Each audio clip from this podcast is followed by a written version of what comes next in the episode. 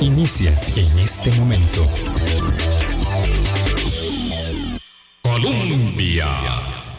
Con un país en sintonía, ¿qué tal? ¿Cómo están? Muy buenos días, bienvenidas, bienvenidos a nuestra ventana de opinión. Gracias por hacer parte de nuestro Hablando Claro. Hoy es el Día de los Reyes. Es una fiesta que no es nuestra, pero es una eh, celebración hermosa que por supuesto eh, pone énfasis en, la, en los presentes. Me gusta esa palabra también de presentar em, objetos, ¿verdad? Eh, y, no solamente objetos, eh, son em, regalos, obsequios, presentes, porque se presentan, me gusta, aunque suene repetido señalarlo, para agradar, para agradecer, eh, para demostrar el afecto. Y eh, esta conmemoración que no es muy, eh, mm, digamos, una práctica nuestra, es muy hermosa y en algunos países, en México, en España y en muchos, muchos otros países, es una fiesta muy, muy importante de la conmemoración de fin y principio de año. Me alegra muchísimo saludar a mi amigo y colega Boris Ramírez. No sé hace cuánto tiempo no conversamos, creo que desde el último aniversario de Hablando Claro, el 15, y eso ya será hace casi, casi un año, Boris. Y ahorita estará con nosotros eh, otro colega de la comunicación, particularmente de la comunicación digital, Esteban Mora, que por cierto estaba perdido. Y claro, es que nosotros nos ubicamos 75 metros al oeste de donde estuvimos todo el tiempo. Espero que Esteban esté escuchando eso y nos ubique 75 metros al oeste de donde estábamos, porque fue mi eh, absoluta responsabilidad no haberle señalado eso en el momento que debía de hacerlo. Sí, corras el 75 metros nada más y llega a nuestras instalaciones al oeste, al oeste, claro, como yendo hacia la Universidad Veritas.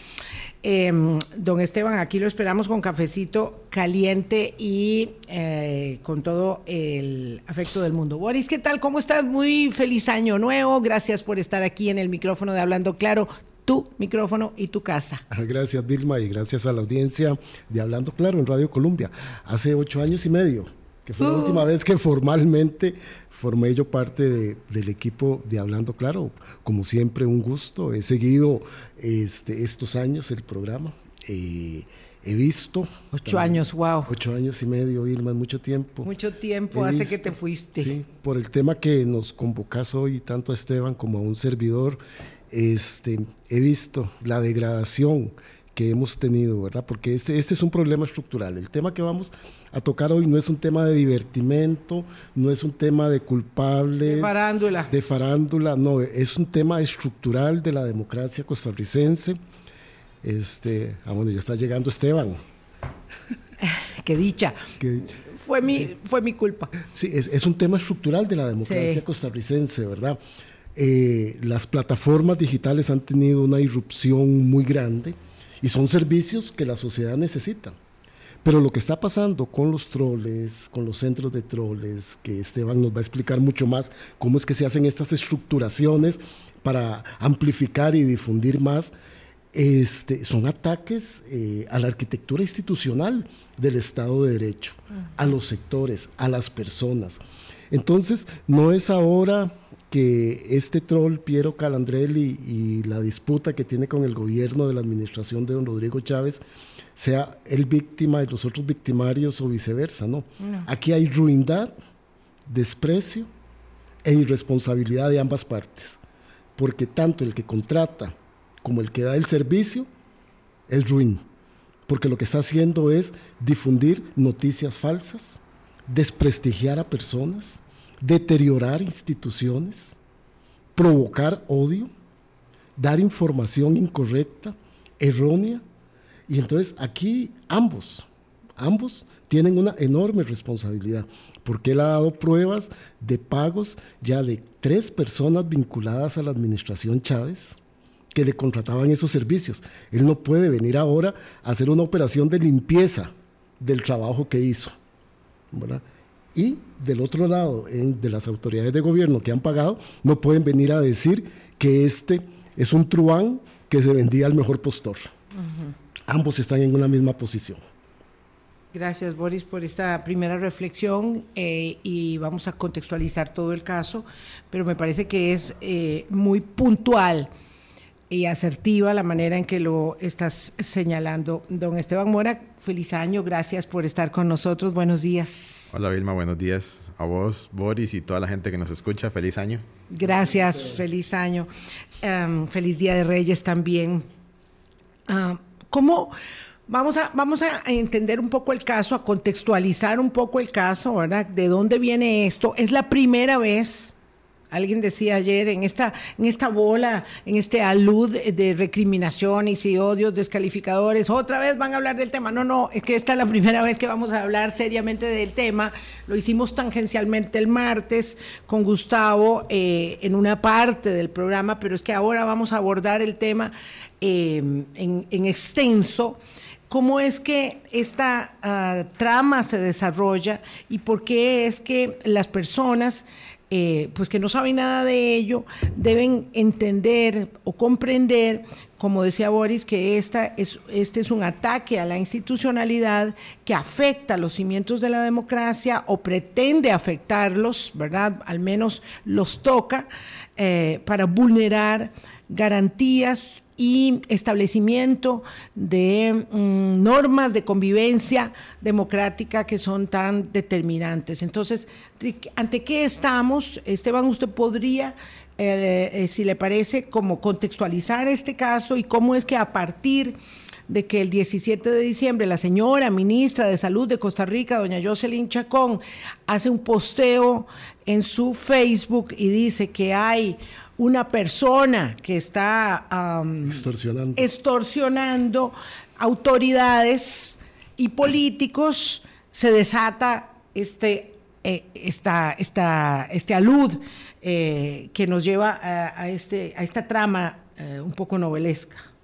Ok, esto no es nuevo, o sea, esto no es de, de, reciente data en Costa Rica, esto es viejo, porque cuando empezaron a posicionarse más las redes sociales en el país, obviamente alguna gente se trajo las viejas mañas a los nuevos medios y empezaron a utilizarlas de, de una forma en la que el ataque podía pasar completamente sin regulación, donde se podía crear cuentas y sitios web falsos, páginas falsas. Y eso no tuvo notoriedad en el mundo hasta que eh, Estados Unidos se sorprende cuando Donald Trump queda presidente y ahora sí empiezan a investigar qué fue lo que pasó. Entonces, la manipulación ha existido siempre. La única diferencia es que cambia el medio. Lo que pasa es que con las redes sociales se hizo muy sencillo en los primeros años crear cuentas falsas. O sea, crear y este, suplantar identidades, crear identidades alternas fue muy sencillo y es donde empiezan a aparecer todos estos troll centers, que no es muy diferente a un call center, donde una persona tiene acceso a múltiples cuentas y desde ahí empieza a trabajar. La primera vez que nosotros lo vimos esto en campaña fue justamente en el 2014, cuando eh, durante un debate, no me acuerdo cuál, aparecen varias cuentas en Twitter diciendo exactamente lo mismo, pero exactamente lo mismo, con puntos y comas a favor de Johnny Araya. Entonces ahí nos dimos cuenta de que evidentemente había una, había una maquinaria ya este, operando e increíblemente torpe, porque no puede ser tan, tan descuidado en escribir el mismo tweet desde 10 o 15 cuentas diferentes. Entonces eso va a ser muy fácil de atrapar. Y durante todos los años se puso en evidencia de que eso existía. Cuando llega esta campaña, la del 2022, es donde nosotros empezamos a notar que esto es más activo. Donde cuentas con dos, tres, cinco seguidores empiezan a hablar mucho, en este caso de, de Rodrigo Chávez cuando era candidato. Y cuando gana la elección, algunas personas que solemos opinar sobre política en redes sociales, empezamos a recibir ataques. Ataques. específicamente a mí me pasa en los cuando el señor presidente dice que era un recuerdo que era un sábado, que él dice o este puente Bailey está en una semana o hay consecuencias. O sea, sabemos que en Costa Rica por la estructura del sistema este del, organizativo del, Estado es imposible. Exactamente. Es imposible. Era un sueño de opio que eso fuera a salir. Entonces yo retuiteé una nota de la, de la, de la Teja, del periódico La Teja, y lo que digo es que esto no va a suceder, porque, o sea, con mano dura no vas a enfrentarte a esta cultura. La cultura te va a ganar. Entonces me empiezan a caer ese sábado como 147 cuentas insultándome. Entonces, claro. Atacando al mensajero. Exacto, entonces... Para descalificar el mensaje, digamos. Te, sacan de todo, entonces ya uno empieza a bloquearlas. ¿Qué es lo que se pone en evidencia justamente el 17 de diciembre? Que es que finalmente hay alguien conectado al gobierno que... Muy conectado, muy importante, de, la estructura más cercana de... La palabra conectado, por decir alguien del gobierno, para ser correcto pone en evidencia de que existe alguien que está teóricamente este, chantajeando a figuras del gobierno. Nosotros habíamos notado que los ataques eran estacionales, iban y venían. Entonces asumimos de que esto, de alguna forma, alguien lo estaba pagando, pero no había un flujo constante, porque, ok, pagan, algunos meses atacan, otros meses no atacan, entonces era muy, muy errático pero la forma de operar era muy burda. O sea, cuando, si, si alguien ve la cantidad de cuentas que yo tengo bloqueadas en Twitter, se va, a, encontrar cuentas de 3, 4, 5 seguidores sin fotos. O sea, sabemos que esto es falso. Cuando uno, cuando uno revisa, Esteban, es que qué interesante esto que está diciendo Esteban y que nos ponen en contexto porque la gente puede creer que esto es de ahora. No, no. Recuerdo bien el caso de incluso el desmentido que hizo la campaña de Johnny Araya por aquellos nombres extraños que aparecían apoyando este, ideas y propuestas suyas. Este, a mí me gustaría, Esteban y Vilma, poner una cosa en, el escenario. ¿Por qué es que se dan? Eh, Esteban dijo algo muy interesante, las, las viejas mañas Llegaron, se, se, siguen, la manipulación. las viejas aquellas baterías. Sí, eso se sigue, pero la sofisticación que eso ha tenido y el contexto en que se ha dado, hay, una, hay, una, hay un ataque sistémico a la arquitectura institucional del Estado, no solo en Costa Rica, sino en todo el mundo. Que eso coincide con una crisis de los medios de comunicación, ¿verdad? Donde eran los que tenían la voz cantante. Pero además esto se suma a una ciudadanía que está banalizada, afligida, desconsolada.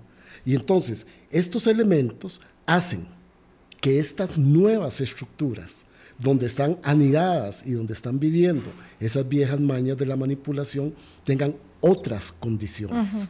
¿verdad? Hay una mayor difusión, hay una mayor amplificación, hay dinero de por medio, ¿verdad? Que hay que ver de dónde salen estas fuentes de recursos para pagar. Este, y entonces se hace mucho más sofisticado, porque la capacidad de amplificación es mucho mayor, Esteban.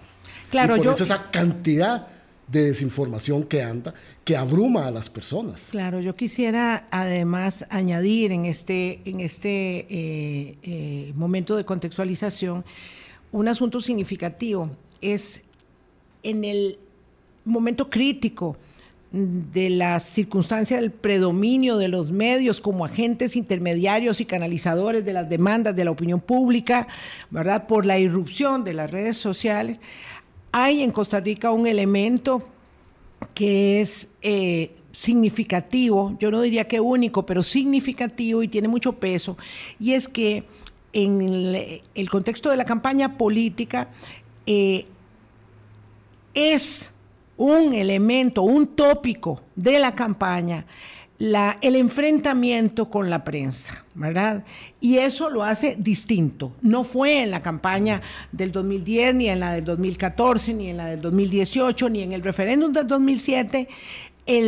la prensa, uno de los eh, sectores, digamos, bajo asedio y bajo ataque de los grupos políticos. Era un articulador de la discusión, ¿verdad? Entonces, en el TLC, por ejemplo, podríamos encontrar medios que estuviesen más a favor o medios que estuviesen más en contra, pero no eran los actores, era su posición editorial o su énfasis informativo, pero no eran parte, digamos, del de, eh, botín de reivindicación política.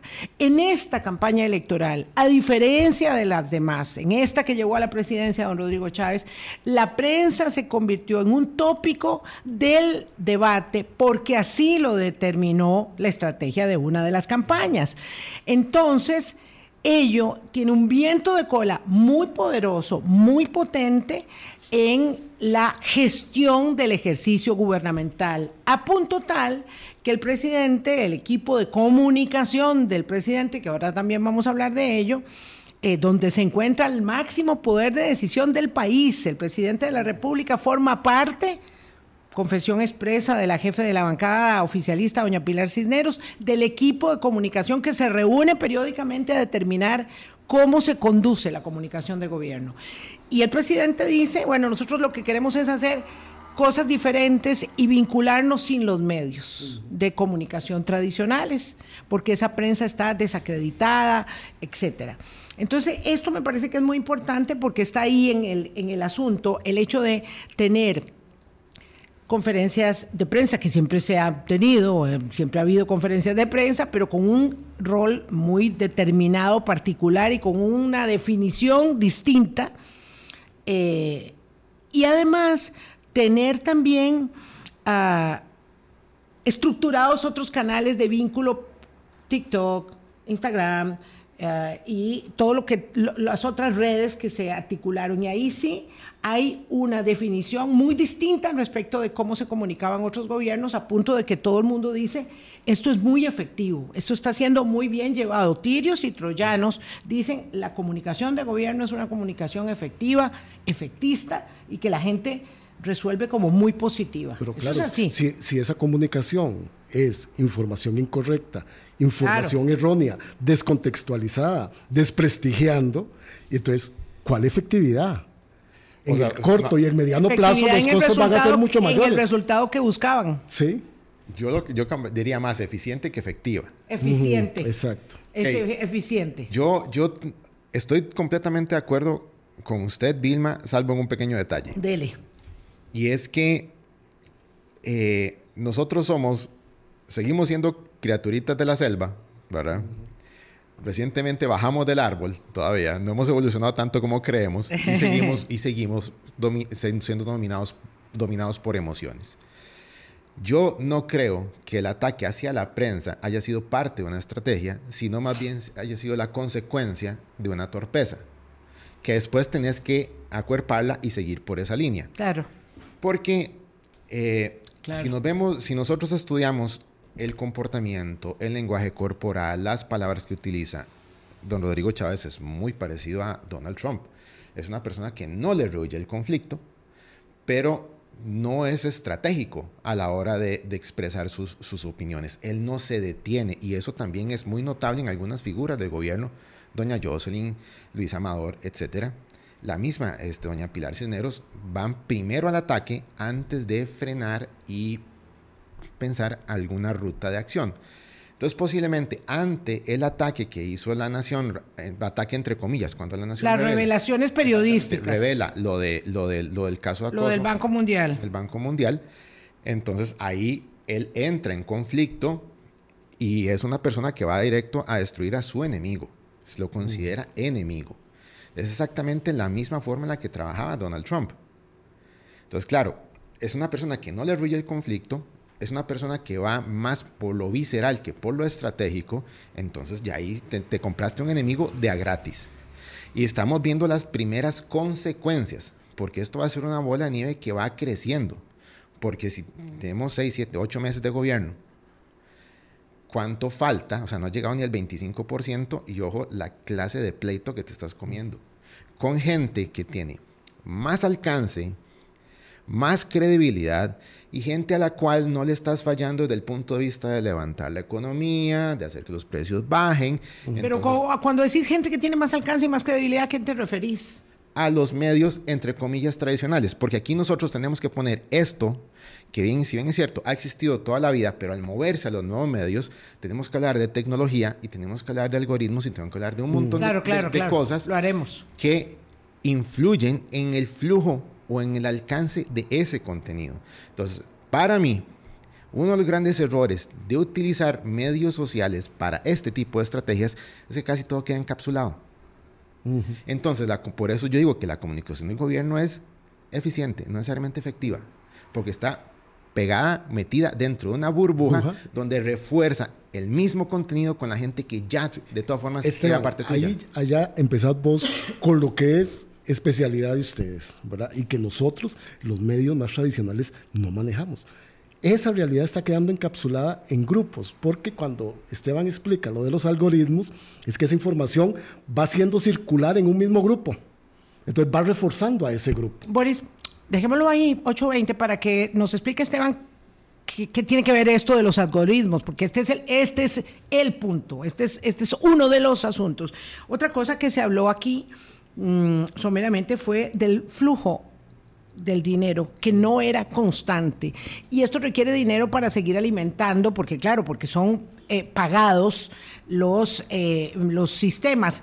La gente, yo veo las críticas que nos hacen, unas con y otras absolutamente sin ningún asidero, eh, que dicen, bueno, pero ¿cuál es la diferencia entre esos medios, esos mercenarios y lo que les duele a los medios tradicionales respecto de las pautas publicitarias, venidas a menos, etcétera, etcétera. Pero venidas a menos desde hace muchos años. Uf, años, años, de años. Pero bueno, la gente revuelve, ¿verdad? Los elementos, papas con chayotes y se hace un omelet eh, inaceptable, intragable. Y vamos a la pausa y ya, ya, ya volvemos. Colombia. 8.23 minutos de la mañana. ¿Cómo es que funciona este ecosistema? ¿Verdad? Estábamos ahí en ese punto para no perder el hilo de eh, el reglón, perdón. Este, este ecosistema de los algoritmos y que yo decía, esto, esto es una trama eh, pequeña eh, de gente que se enojó, que le pagaba servicios a, a este Piero Calandrelli eh, doña Jocelyn, eh, porque hubo una ruptura entre ellos, o se trata realmente de una cuestión orquestada a nivel gubernamental, donde ya realmente tenemos que eh, preocuparnos mucho de la desestabilización a la institucionalidad democrática, si es que proviene, peor aún, del propio Ejecutivo o es algo que está en el medio de las dos cosas, como que ni tanto que queme al santo ni tan poquito que no lo alumbre, y qué poder tiene la multiplicación de los mensajes de odio, discriminación en las redes sociales a partir de esta definición de algoritmos. Algoritmos, Esteban Mora. Ok, lo primero que tenemos que tener claro es que la función de las redes sociales no, cobra, no nos cobran por estar ahí. Entonces, en el momento que ellos no nos cobran, nosotros somos parte del negocio. O sea, nosotros somos el producto. Entonces ellos lo que hacen es vendernos a anunciantes. Para poder vendernos a anunciantes, nosotros, ellos tienen que asegurarse que estamos la mayor cantidad de tiempo dentro de la plataforma. Para asegurar eso, ellos tienen que darnos el contenido que a nosotros nos gusta. Entonces, si le prestan atención, si la gente que está escuchando toma su celular y empieza a ver el feed, o sea, todo todo lo que aparece en Facebook, se va a dar cuenta que siempre le aparecen las mismas personas, las mismas páginas y los mismos temas. Eso es porque ya Facebook entendió que además es el algoritmo más complejo que existe y es incluso mejor guardado que la fórmula de la Coca-Cola. Facebook entendió qué es lo que te gusta a vos y cómo tenerte atrapado. Entonces yo sé que el otro día hice cálculos y yo sigo más de 700 páginas de las cuales no me muestra ni el 5% porque sabe que de cierta fecha a cierta fecha, de abril a octubre, tiene que mostrarme béisbol y en esta época tiene que estarme mostrando todos los cambios en el pelotón ciclístico internacional. Más ocasionalmente fútbol nacional, sigo los cuatro grandes y no sé por qué me muestra información de Cartago. Pero Facebook sabe todo lo que a vos te gusta y lo que definitivamente no vas a querer consumir. Exactamente. Entonces, cuando ya uno se sienta a ver páginas con, por ejemplo, es el caso que analizaba ayer, de una página de, más de 325 mil seguidores y tiene más o menos cada interacción le cuesta a ellos 0,0035 usuarios. O sea, no sirve. No es una herramienta a pesar de tener 300 mil seguidores. Pero hay gente que vende ese volumen. A, la hora, a la hora que vendes ese volumen, entonces vos estás haciendo un choque entre relevancia de tu audiencia versus el número que tenés como seguidores. Y aquí hay que tener dos cosas claras. Una cosa son los seguidores, que es un número al final, que gente que aceptó en teoría recibir contenido tuyo, versus la audiencia. La audiencia es la que, gente que te compra, la gente que te sigue, la gente que te apoya. La audiencia siempre va a ser más pequeña, va a ser una fracción casi insignificante de la totalidad de seguidores. Ok, esto es muy difícil, Boris, eh, amigas, amigos, pero entendamos, me va quedando una cosa clara, seguidores no es lo mismo que audiencia. Ahora, para simplificar, ¿por qué? Hay tantas personas que están brindando servicios y esas hay de grandes tamaños y de tamaños más pequeños y son eh, contratados. ¿Por qué vale la pena contratar un servicio? ¿Por qué la ministra de Salud, porque quiero aterrizar en el caso que nos ocupa, contrata a un personaje ficticio? ¿verdad? Que lleva adelante este señor Alberto Vargas, eh, para que ataque. Ahí está el punto, porque la contratación no es para que me venda las galletas que yo produzco en mi emprendimiento ni mis cakes de Navidad. No, eh, la contratación es para que ataque a periodistas, ¿verdad? De CR eh, y para que mm, plante mensajes determinados a favor del presidente, a favor de su propia gestión, ¿verdad? Ahí, está la respuesta. Como ministra. Ahí está la respuesta. A ver. En su condición como ministra y en su condición de su estructura de comunicación dentro del Ministerio de, Salud, ella no puede hacer esos ataques. Entonces necesita. No puede usar a su oficina de comunicación para eso. Para eso. Claro que no puede. ella necesita los servicios de un mercenario digital porque hay mucha gente muy decente trabajando en lo digital para que haga esos ataques. Y que pareciera, y que pareciera que aquello es real. Ok, yo voy, voy, voy a de nuevo salirme por la tangente en esta No se salga mucho, Esteban, porque la idea es centrarnos en este eje de la cuestión, de la tormenta. Digamos, cuando uno se siente a hablar con políticos, uno encuentra que hay un pequeño detalle, un pequeño problema en la quiero programación. Quiero que me quieran, quiero que me voten, quiero que me vean relevante. Un político le tiene pánico al rechazo.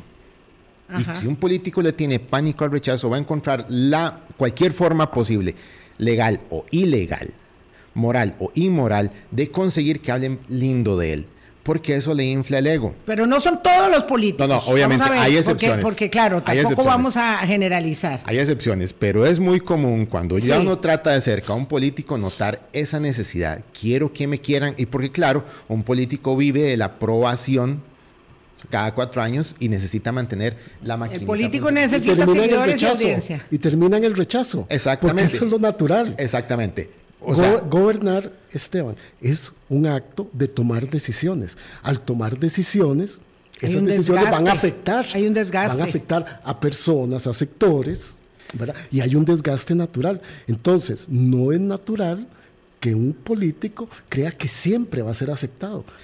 Pero cuando vos no tenés eso claro, Boris, que vos lo has vivido cerca y lo entendés bien, cuando vos no tenés eso claro, o estás de un pronto a otro, pasas de lo normal a tener un puesto político, eso no lo entendés. Sí, Donald Trump es, el, arquetipo que nos, eh, eh, siempre nos puede referir para entender eh, la dimensión de, este tema, o Bolsonaro, o Bukele, en fin. Hay, hay, hay además en el mundo y en las democracias, aquí lo decimos hasta la saciedad, un ímpetu de retroceso democrático y de inclinación hacia la instalación de liderazgos autoritarios, ¿verdad? Eh, que evidentemente hacen una gran mezcla con el tema de las redes, de la instalación del discurso de la posverdad, en fin, todo esto forma parte de lo que se cuece en la, en, la, en la mm, crisis de la democracia. Para no salirnos del centro, estos personajes que has mencionado, Boris Johnson, Donald Trump, Jair Bolsonaro, Nayib Bukele, han hecho estas cosas por sobre la institucionalidad, por sobre los derechos de las personas, desprestigiando a sectores, a partidos políticos, a opositores, a los, a los poderes del Estado. Entonces, ahí hay una gran diferencia. Un político que sabe que está en la carrera política y que su desgaste natural por el ejercicio del poder sabe que tiene que aceptar que no va a ser querido después y tendrá que reinventar. Pero no lo acepta. Donald Trump no lo acepta. El, el, reflejo es que de esos polvos vienen esos lodos. El Congreso de los Estados Unidos lleva 11 votaciones y tiene instalado un grupo de ultras, ultras, conservadores republicanos que no permiten que su propio partido nombre el presidente del Congreso y por lo tanto el Congreso está haciendo un ridículo internacional, un bochorno propio eh, e imposibilitado de eh, nombrar comisiones y sesionar, etcétera. Quiero decir, esto, esto tiene implicaciones en la, democracia. La trágica realidad de Perú. la, trágica realidad, de, Perú. Pero ¿quién es el afectado? ¿Es el Estado peruano? Es también la ciudadanía. Pero, es que ese es el punto que no hay que perder. Aquí quiero, quiero comentar algo porque Vilma acaba de decir algo que es súper importante. Lo que estamos viendo es donde todo, los, todo se empieza a polarizar. Estamos yéndonos a los extremos en todas posiciones. ¿Y qué es lo que hace justamente un algoritmo en una red social? Polariza. Llevarnos exactamente a la polarización. Por eso es que hay un par perfecto. Por eso es que son sumamente útiles. Y por eso es que creen que pueden brincarse a los medios, de nuevo, entre comillas, tradicionales, que yo no los llamo tradicionales, sino los que los llamaría históricos y validados por la historia, que tienen años de estar ahí y que tienen distintas fuentes de ingresos, no, y método y estructura y verificación de, información para publicar. Entonces, ahí es donde alguien que llega y te ofrece, tengo tanta cantidad de seguidores y yo te digo cualquier cosa a favor tuyo, perfecto, porque entra dentro de esa polarización. Hablas bien de mí y además hablas mal del otro. O sea, esta gente... Eso no tiene ningún rigor, por supuesto, menos hablar jamás de ética, ¿verdad? Es decir, esto, esto simplemente yo te contrato y quiero que me hagas este trabajo sucio. Y vos decís, sí, yo te lo hago, por 100 mil pesos. Por 100 mil pesos. Por 100 mil pesos. Perdón, pero por 100 mil pesos por semana. A la semana, sí, sí, eso. Por 100 mil pesos por semana, Y por muchas veces 100 mil pesos por semana de varias personas. es que yo creí que era por mes. No, claro, porque si yo lo contrato a Esteban por 100 mil pesos por semana y vos lo contratas también y lo contrata Dani y lo contrata eh, Valdares, en fin, en fin, tenemos un montón de gente pagando 100 mil pesos por semana y esto no, no son centavos entonces, ah, porque alguien podría decir por qué era tan poquilla plata. Hay que, hay que recapitular, según las pruebas que ha aportado el, eh, Piero Calandrelli, eh, alias... Troll digital este, ¿verdad? Doña Jocelyn Chacón, ministra de Salud, quien ella misma aceptó que en una de sus publicaciones que pagaba.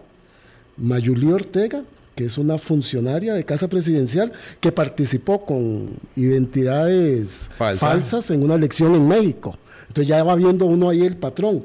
René Villeda, que era el candidato a ocupar un puesto en la RECEP por parte del, de este gobierno. Y ahora apareció una nueva persona, no que haya pagado, sino que difundía, que es Daniel Bloomberg, que es un comprador de bonos de la campaña del partido oficialista en campaña y asesor, ex asesor de una diputada. Entonces, ya vamos que ya reclaman, entre, entre, entre personas poco, poco correctas eh, quién es el más responsable de estar tirando eh, pues haber puesto el ventilador a funcionar. Y esto para seguir con la línea de lo que decía Esteban. Sí. Porque este troll dice que detrás de él hay una estructura, que ya son como seis personas que estarían en esto. Entonces, para tener impacto y para que el algoritmo funcione, tiene que haber esta estructura. ¿Cómo es que se forman estas estructuras, Esteban? Ok, ahí tenés que tener un alcance muy grande, muy, muy grande y una generación de contenido de valor para que la estructura logre romper el límite de la cantidad de seguidores. Aquí lo que estamos viendo son como nubecitas, donde ahí pueden haber puntos de unión, lo cual hace que el alcance sea menor. Porque si todos están hablando lo mismo y todos se siguen entre sí, lo que están haciendo es que dos nubes se traslapan una encima de otra y realmente es muy poco lo que realmente crece. Pero sí evidencian una estructura. exactamente. Es obvio que aquí hay una estructura y para mí no es un problema de dinero insisto, porque no creo que por 400 mil colones al mes alguien sea tan torpe para exponerse de esta forma. Cuando decís alguien tan torpe, se este referís a la señora ministra de Salud o al señor Alberto Vargas. Al, señor Alberto Vargas. El, troll. Exactamente, porque ¿qué fue lo que este, este, este muchacho Bloomberg, qué es lo que le dice? Primero, no, o sea, literalmente le está diciendo, no dañe lo que, a los que le ayudaron a corromper. Sí, sí, sí. Entonces es como, primero, qué uso más extraño de palabras y qué revelador, porque significa que entonces hay más qué honesto, o qué honesto en su ingenuidad. Y yo no creo que sea tan ingenuo, pero tampoco creo, que sea tan astuto, porque yo en este momento, salvo que haya la posibilidad de que más personas salgan afectadas, yo no me enfrentaría a alguien que está en una misión kamikaze. Ok, vamos a ver. Usted dice que el señor Alberto Vargas Zúñiga, que es eh, alias Piero Calandrelli, que nos escribió un mensaje ayer después de nuestro posteo para el programa de hoy diciendo, ofrezco una disculpa por mi vergonzoso comportamiento en redes sociales, por haber sido como usted dice y como realmente es un mercenario digital. Él se asume como un mercenario digital. No puedo hablar de moral, porque eso sería muy cínico de mi parte, pero sí puedo hablar de la estructura de manipulación que quedó detrás de mí. Me avergüenzo de mí mismo y reconozco mi error, y no me queda más que ponerle el pecho a lo que venga. El efecto que causé y siguen causando otras personas es nefasto. De seguir así, llegaríamos a un punto en que solo será verdad lo que diga el presidente de la República. Yo no busco aplausos ni ser héroe, solo quiero que ahora se forme, que ustedes formen un frente común contra lo que está pasando para que no se siga eh, gestando desde la Casa Presidencial eh, esta estrategia. Algo así, más o menos, para hacerlo más corto, no voy a continuar. Y será, verdad lo que diga el Tribunal Supremo de Elecciones en su investigación y la Fiscalía en su momento. Ya la Pero todo eso son autopsias. Sí, la empresa Meta, que es dueña de Facebook, dijo que eh, en la campaña pasada determinó una estructura de granja de troles en, la, en medio de la campaña. Entonces, en medio de la campaña de Costa Rica. Eso, no viene de ahora. Eso viene de la campaña. Exactamente, es los viejos, las viejas mañas traídas a los nuevos medios. Pero la... Entonces no es un asunto entre doña Jocelyn y el señor Calandrelli, no, no, no, que además no sabemos por qué terminó su relación, por qué se enemistaron. Usted dice que no cree que sea un asunto de dinero y que le parece que sea no es un asunto nada más entre la ministra y el troll. Eh, es un asunto como una estructuración desde el más alto nivel, como lo planteaba Gustavo Araya aquí el martes. Yo podría aventurar, este, Esteban, disculpa que te interrumpa, este, que esto viene del residuo de la campaña. En la campaña hay mucho más libertad de manejar dineros y por eso después todas las investigaciones de estructuras paralelas. Yo me imagino que ese mecanismo que venía en campaña se trunca cuando ya están en gobierno, porque las reglas son diferentes. Las contrataciones son diferentes. Los mecanismos de verificación de los dineros públicos es diferente.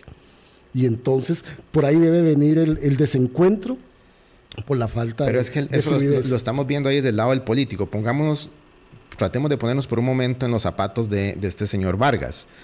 Él dijo el otro día que tenía 12 años de estar trabajando en esto. Entonces, o sea, primero, el, la idea de que está arrepentido y que teme que, que, que, a final de cuentas en Costa Rica solo hay una voz y sale Rodrigo Chávez, yo no se la creo.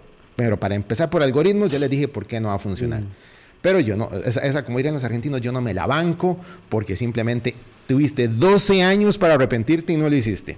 Entonces, para mí aquí hay un detonante diferente tan grande que él no teme en arriesgar su proyecto de troles e incluso su integridad entonces, aquí por eso, aquí pueden haber más personas involucradas y yo insisto, no es un asunto de dinero, porque si eso me ha, dado de comer, entre comillas, durante 12 años, yo puedo perder esos 400 mil colones y me busco otro cliente y mantengo la página. Pero Esteban, el personaje ficticio, Piero Calandrelli, él dice que lo hizo en el 2019, porque él ha dicho en, otras, en otros medios de comunicación que él se ha dedicado a hacer campañas y trabajos digitales Claro, una cosa es que durante años estuviera haciendo trabajos y campañas digitales, vuelvo al tema de las galletas, y otra cosa es ya Sabemos que la única página. Venderse a un postor. Sabemos que la única página puede ser que el otro troleo lo haya hecho con cuentas ficticias. Sí, O sea, en eso tenés razón. Pueden haber múltiples. Esto hay muchas formas de hacerlo.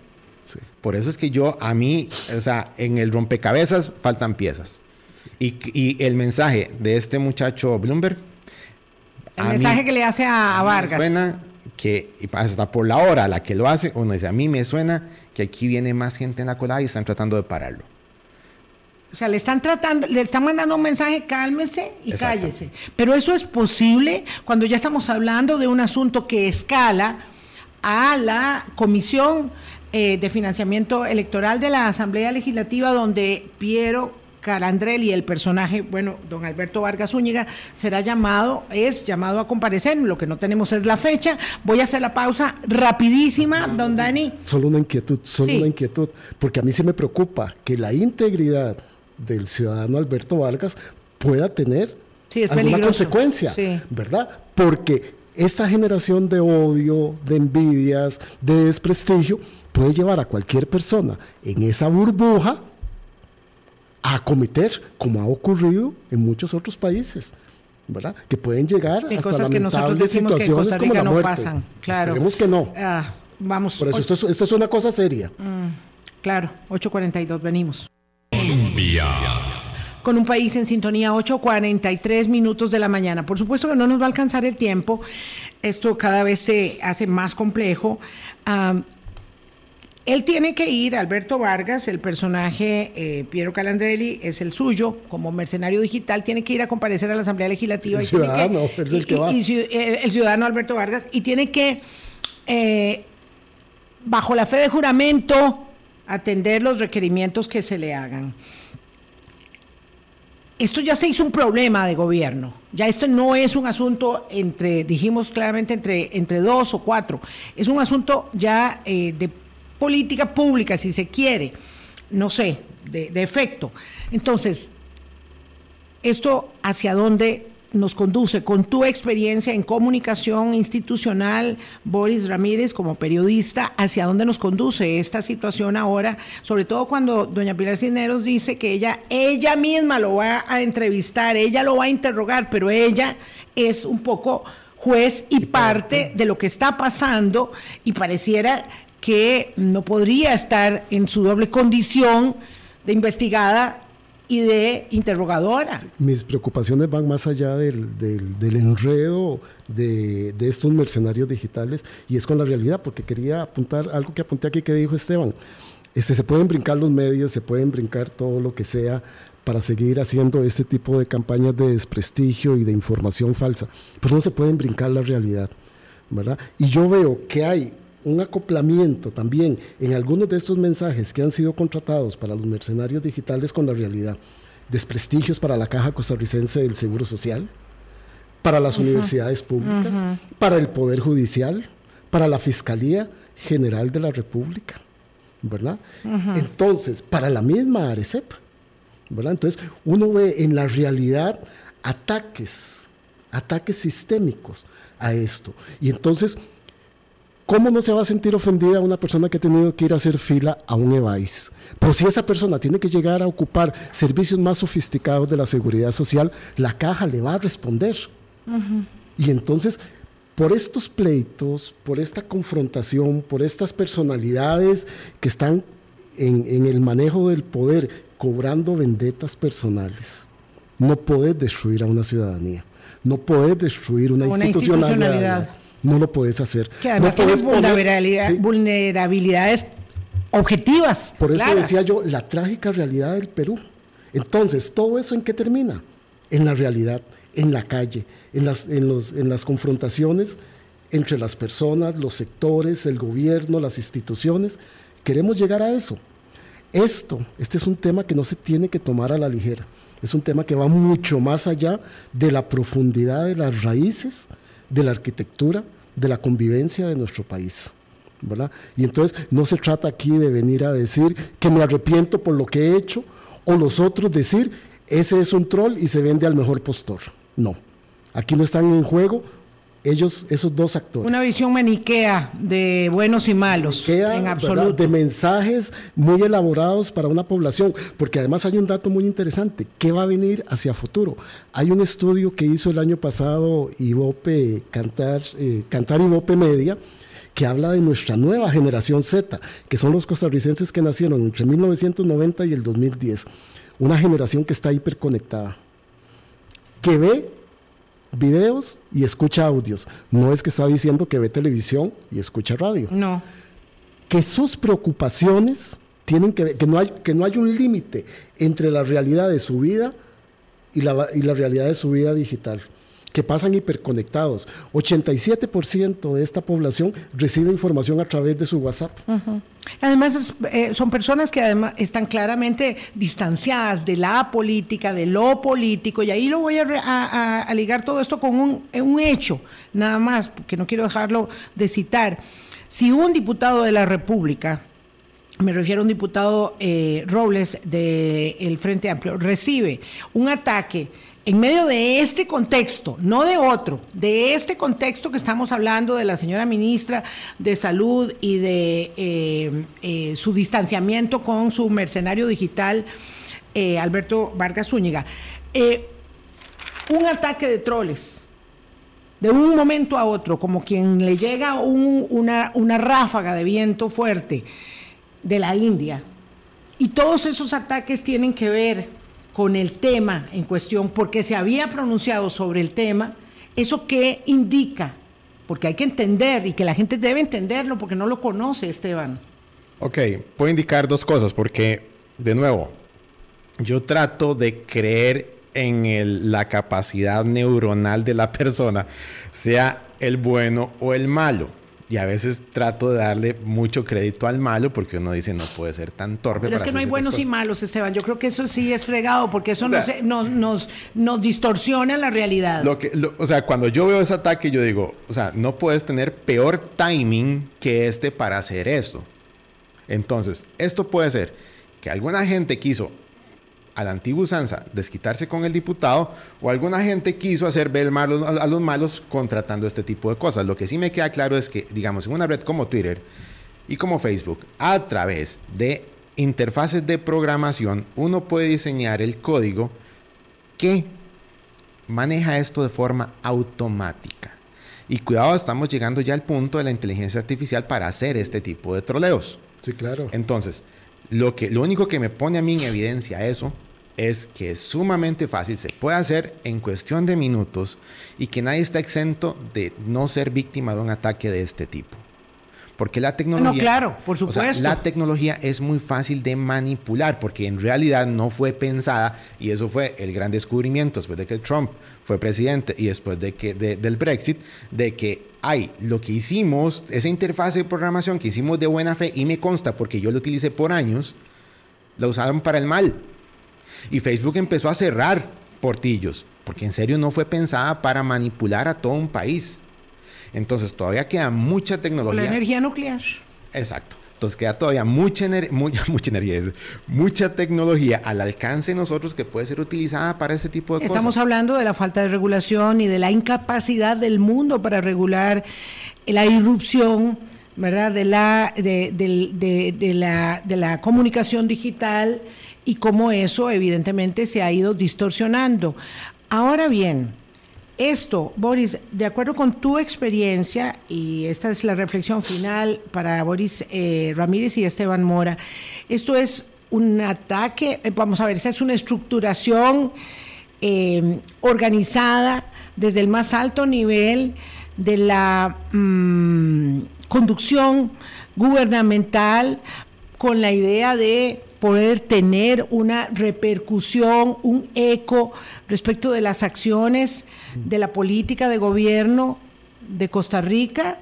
¿O es algo que surgió ahí de espontáneamente? Porque la Casa Presidencial dice, mire, vea, yo no tengo nada que ver, me desmarco de la acción unilateral de funcionarios, me desmarco de la señora Jocelyn, me desmarco de doña Natalia Díaz, que está en el comité, me, desmarco, no sé si de doña Pilar Cisneros, que está en el comité de comunicación, eh, pero la Casa Presidencial de manera, ah, digamos, ambigua, dice, yo no tengo nada que ver en eso. Ambigua y tardía. Tardía. Vilma, yo quisiera creer que, que es así que ese boletín oficial es cierto y que eso no está ahí. Pero me genera una enorme duda cuando una de las miembros de ese comité de comunicación, que es la diputada Pilar Cineros, dice voy a llevar este tema al comité de comunicación. Si no tienen nada que ver con eso, porque lo va a llevar claro, a un comité de ese lo, altísimo lo, nivel. dice ella cuando el señor eh, Piero, le, el personaje Piero Calandrelli sí, le dice, hemos terminado aquí un problema con doña Jocelyn y ella dice, yo no sabía nada, voy a llevar esto al comité de comunicación donde, como decimos antes, estaba el presidente de la República, según lo que dice, admite doña Pilar Cisneros, el presidente de la República, doña Natalia Díaz, la mm, directora de prensa. periodista Laura Brenes, que acaba de llegar, además, la acaban de nombrar y ya está en la colada. Y eh, ella. Y ella. Y la señora Pilar Cisneros. Es que, Ellas, solamente estas cuatro personas, cosa muy difícil, ¿verdad?, de, de pensar, pero bueno, pero eh, entonces, esto sí es una estructuración sí, claro, gubernamental. que quería referir, estaba buscando para, para, para darle la fecha exacta a la audiencia. El gobierno de Madagascar tuvo una situación similar a esta que está ocurriendo acá y era manejado desde la presidencia y desde el Ministerio de Comunicación de ese gobierno. La compra, la estructuración y el financiamiento, que es un tema que queda ahí.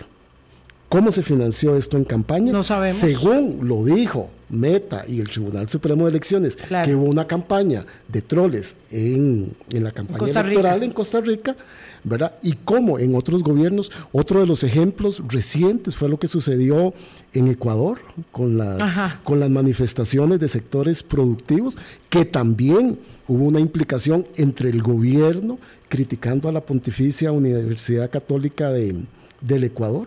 Entonces, son muchos los casos, ¿verdad? Han habido campañas de desprestigio de periodistas. Sí, el agua habido- tibia no se inventa No, no, eh, no, no. en Costa Rica. No, no, no, no. Hay, Esto en- viene desde hace rato. Esto evidentemente es una conversación a la que le falta mucho, mucho para poder, digamos, este, darse por concluida. Eh, es una noticia en desarrollo también, pero yo creo que lo que dice Boris es muy importante, entender que no somos el, el- universo del ecosistema mm, digital de nada, ¿verdad? Somos una parte nada más de ello y que hay algo que no hemos tocado aquí, no vamos a poder tocar y que nos queda pendiente, que es cómo se financia, quién paga, porque estos no son 100 mil pesos. No es cierto que un funcionario tome 100 mil colones del salario para hacerle una campaña al ministerio donde trabaja. No es, eso no es así. A mí no me, pa- a mí funciona me de esa que manera estaba funcionando en este ínterin mientras se busca el mecanismo de encontrar el de encontrar el financiamiento. Claro. Eso es lo que creo, que claro, hay una promesa, pagando. hay- exacto, pichuleos, hay una promesa de financiamiento que no se ha podido concretar. Y esa promesa de financiamiento no solamente alcanza a, a- a- a operadores digitales, sino a medios pequeños, regionales, disque independientes, que han tenido promesa, porque entre las afirmaciones del señor Calandrelli, el personaje Piero Calandrelli, hay eh, nombres de medios Sí. que están operando a favor de gobierno. Y eso tampoco es un descubrimiento, porque ahí están las conferencias Ah, de sí. prensa donde están las preguntas hechas a la carta. la, mención, hace la mención directa, no sé quién será, de un Andrés del Guardián, de la página digital del Guardián. ¿Verdad? Y que habían otros medios ahí. Entonces yo me imagino que este problema se ha originado porque se, se acabó la campaña, vienen los mecanismos propios de la administración Y se pública. acabó el- flujo de financiamiento. Entonces tuvieron que empezar a pagar, estas personas han pagado esos 100 mil colones por semana, Semanales. mientras van a ver cómo va a ser de ahora en adelante. Y si eso no va a ser así, las implicaciones y más personas resentidas aflorarán. Y ojalá que en ese afloramiento se reviente esta estructura de existir y no se le siga haciendo más daño eh, al país. Don Boris, le voy a invitar de nuevo. Porque es que aquí hay algo que nos queda muy. no- Nos quedan muchos cabos sueltos, se nos acabó el tiempo, eh, pero también hay una ruptura en el partido oficialista que eh, hace aguas. Esto es algo imposible de soslayar en medio de este desaguisado. Hace aguas la ruptura entre el Partido Progreso Social Democrático que llevó al gobierno a don Rodrigo Chávez y eh, el propio presidente, el mandatario y la creación desde Casa Presidencial de un partido político que se llama Pueblo Soberano, que está pagando al, a este mercenario y a otros. Y, y en medio de todo eso, el pago del financiamiento de la campaña electoral y avisorando la campaña de las elecciones municipales. Siempre hay plata de por medio. Mucho debajo de, la alfombra. creo que el principal problema para el gobierno en este momento es que hay un viejo y conocido refrán que dice, dime una mentira y todas tus verdades serán cuestionadas. Qué bueno es. Aquí justamente lo que se está poniendo en evidencia es que, hey, sos igual que los demás. Vamos a ver cómo sobreviven a esto y cómo salen de esto. Nos vamos. Pásenla bien, cuídense mucho. Hasta el lunes. Gracias, Esteban y Boris. Chao. Con gusto. Hasta luego. Hablando claro, hablando claro.